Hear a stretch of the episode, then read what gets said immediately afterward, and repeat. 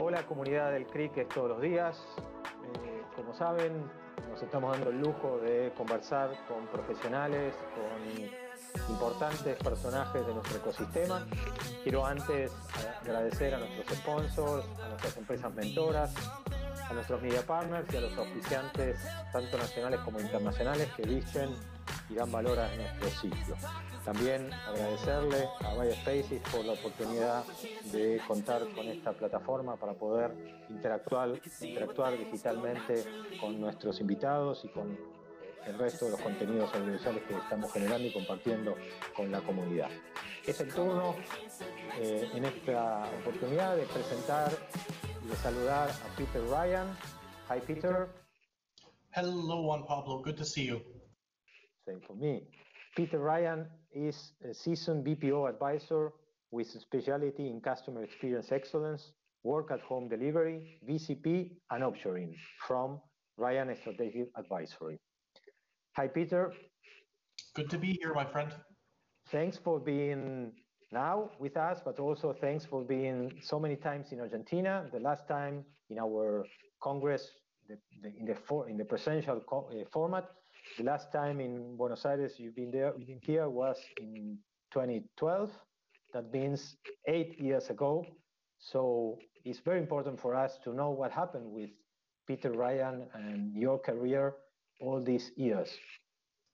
Well, thank you, Juan Pablo. Um, and it's been a long time since I've been back to see you in Argentina, and I truly enjoy uh, the trips that I've made down there and participating in the Congress. It was always by my experience, the cutting edge of the contact center and customer experience industry. Uh, you always had a great series of speakers, great topics, and the hospitality that was shown by the association for myself and all the overseas delegates that showed up was, was second to none. Thanks, thanks, Peter. So, what happened with your career all these years from 2012? Good question, buddy. So um, I continued working for a very large market research company, um, a market analysis firm that was based in London. Uh, of course, I live in Canada and I, I, am from Canada, but I decided in 2016 that perhaps it was time to do my own thing. And what I decided to do was set up my own company, uh, Ryan Strategic Advisory that focuses on customer experience, the delivery of customer experience, whether in the offshore, whether it's being work at home, the technology that goes into customer experience, and, and truly take the opportunity to provide what I hope to be cutting edge advisory services to clients all over the world. That's that's great. That's great to know that you have your company now. That's that's a, a, very good news for for me to know and for our community, of course.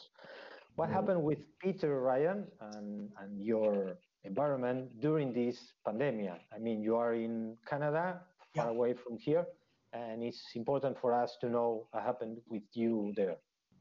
So it's a good question, uh, Juan Pablo. Uh, obviously, the past several months have been very confusing and have certainly, I think, shown uh, to be uh, very challenging for companies in customer experience. One of the elements that I've been working on with a great number of my clients has been helping them uh, shift and adapt to the new realities. This means new working models, such as working at home. It means trying to figure out how to uh, make sure that they can limit their exposure to sensitive industries such as retail or travel and tourism and find new uh, new industrial opportunities or new vertical opportunities. I've been working a lot with my clients as well when it comes to business continuity, so helping them plan uh, for the future so that they're not overexposed in a small number of locations, uh, whether they're hit by a pandemic, a natural disaster, a weather issue, and to make sure that they're able to ensure seamless delivery and seamless redundancy in multiple regions around the world. That's just a snapshot of some of the work I've been doing. Mm-hmm. So knowing that you are in this uh, activity and, and, and sailing this uh, pandemic with your customers, what could be or will be your recommendation, your, your advice for our people here in, in Latin America in how to take advantage, let me be positive in this question, to, mm-hmm. of, of, this pandemic for their uh, uh, activity in, of course, you know, the uh, ecosystem of CX, CRM, BPO, all that you know about us in Latin America. What's your advice for us? It's a good question. I think the advice that I would impart on any provider, on any customer experience provider in Latin America, is to make sure that they have a good plan in place to deal with any type of a situation, such as a pandemic, where they might need to alter their business model very quickly. Understand what the key elements are in terms of where their customer experience ecosystem sits, understand if they need to shift to work at home to make sure that they're as compliant as possible, have a good knowledge in terms of how to manage individuals working remotely from their residences. One of the things I think we've learned in many countries so far is that while we can certainly move people to work at home, making sure that they're engaged, that they're fully engaged and enthusiastic for what they're doing is, is a whole other challenge. And that's so, so important. What I think is also key in this whole thing is to understand that we have to evolve, that we have to evolve as an industry, and that the common business practices that we might have had even six months ago at the end of 2019 might not apply going forward. Be adaptable, adapt to what the labor force is looking for, adapt to what the needs of the, the clients or what the enterprises are going to be, and to make sure that the right investments have been made when it comes to things such as workforce optimization, when it comes to analytics, having the right artificial intelligence and RPA solutions in place in order to not just pick up the slack on the front line, but also to make sure that they're there to empower the agents. In my opinion, we've seen a lot of companies make these investments and to make sure that they're going to be equipped, uh, many of them in Latin America as well. The key, I think, is going to try and impart this message to as many contact center managers or executives as possible, whether they're enterprise contact center executives or outsourced ones. Well, they are hearing you, hearing you. You have that that profiles in our community. You know that. So what's your vision about what will happen with this uh, ecosystem once we uh, beat the virus? What will happen in the next year, for example? It's a really, really good question. I mean, you're asking uh, every question you've asked has been a good question so far, but I think this one is probably going to be the, the, the biggest challenge that we're all going to face as professionals in this industry. Look, 12 months from now, nobody knows what the world's going to look like. Some regions seem to be doing better than others. Uh, other regions are unfortunately uh, finding themselves falling behind. But I think what's going to be important, my vision for 12 months from now, is that contact centers learn the lessons in terms of shifting to work from home to virtual working, that they have a good understanding about how to manage a labor force that is virtual, that they give the opportunity for people who would like to work at home and have proven that they're good home workers to be able to do so, to deliver customer experience from their residences, while at the same time allowing the option of coming into a contact center, perhaps even part-time during the week. Something else I think that is going to be important is the element around customer experience centers themselves. The facilities the, themselves are going to be very, very important, making sure that they are as socially distanced as possible, that there is ergonomic. All right.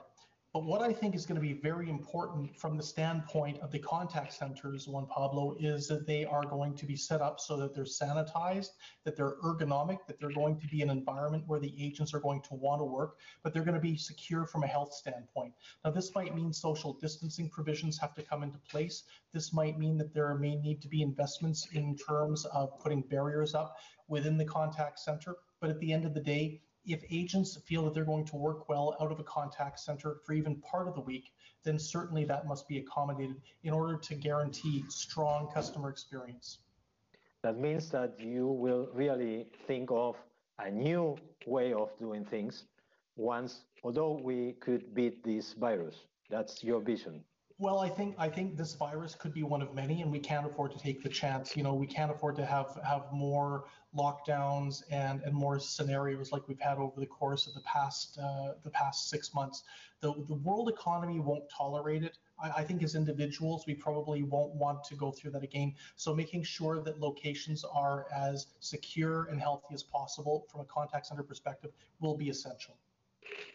Perfect, Peter. As as as what as we experience was once you every time you've been here and you talk uh, of your vision, we always uh, remind thinking And that happened once again, having you in this digital and virtual and non-distance communication.